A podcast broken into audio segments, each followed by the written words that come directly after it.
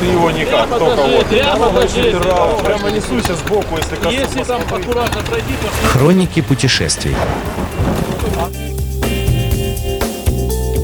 Добрый день всем на Моторадио. В эфире мотопрогулка выходного дня и я, Наталья Луковникова. Чтобы завершить рассказ о деревне Чернавина, надо поговорить и о второй церкви, которую мы в прошлый раз только упоминали, о церкви Василия Кисарийского. Она тоже недавно была заброшенной, но с 2003 года ее судьба изменилась в лучшую сторону, и об этом по порядку. В жалованной грамоте 1555 года в Чернавино упоминается монастырь.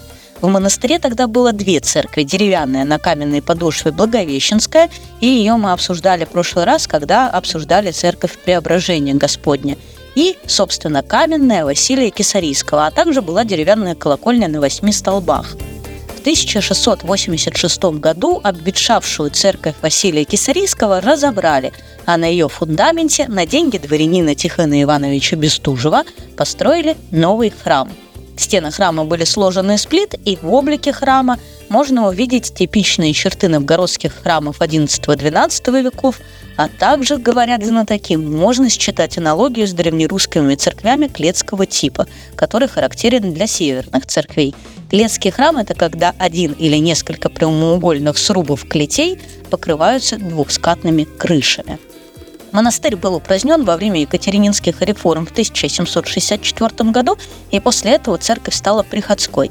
В советское время церковь закрыли, и, понятное дело, устроили там сельский клуб – приличия ради надо сказать, что храм однажды реставрировали в почти еще советское время, а именно в 1963 году инспекция по охране памятников Ленинградской области инициировала подготовку реставрации, однако работы не начала, а в 1991-1994 годах после дополнительных изысканий этот проект 1963 года и был воплощен.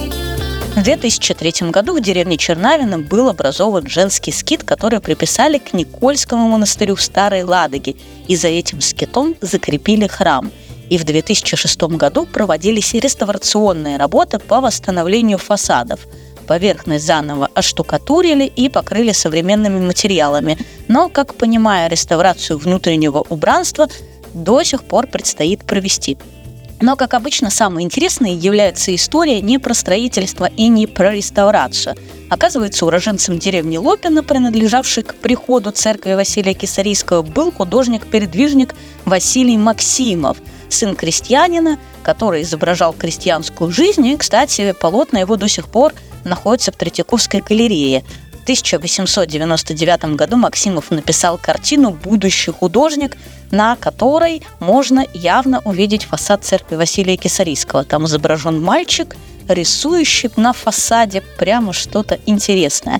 А на картине 1900-х годов «Опять на родине» художник изображает себя у могил родителей на погосте у этой церкви. Кстати, отпевали Максимова тоже в церкви Василия Кисарийского – вот такая вот история церкви в жизни и на картинах, так что поезжайте и посмотрите обе.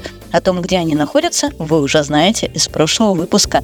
На этом все. С вами была я, Наталья Луковникова. И до новых встреч в эфире Моторадио. Пока! Хроники путешествий.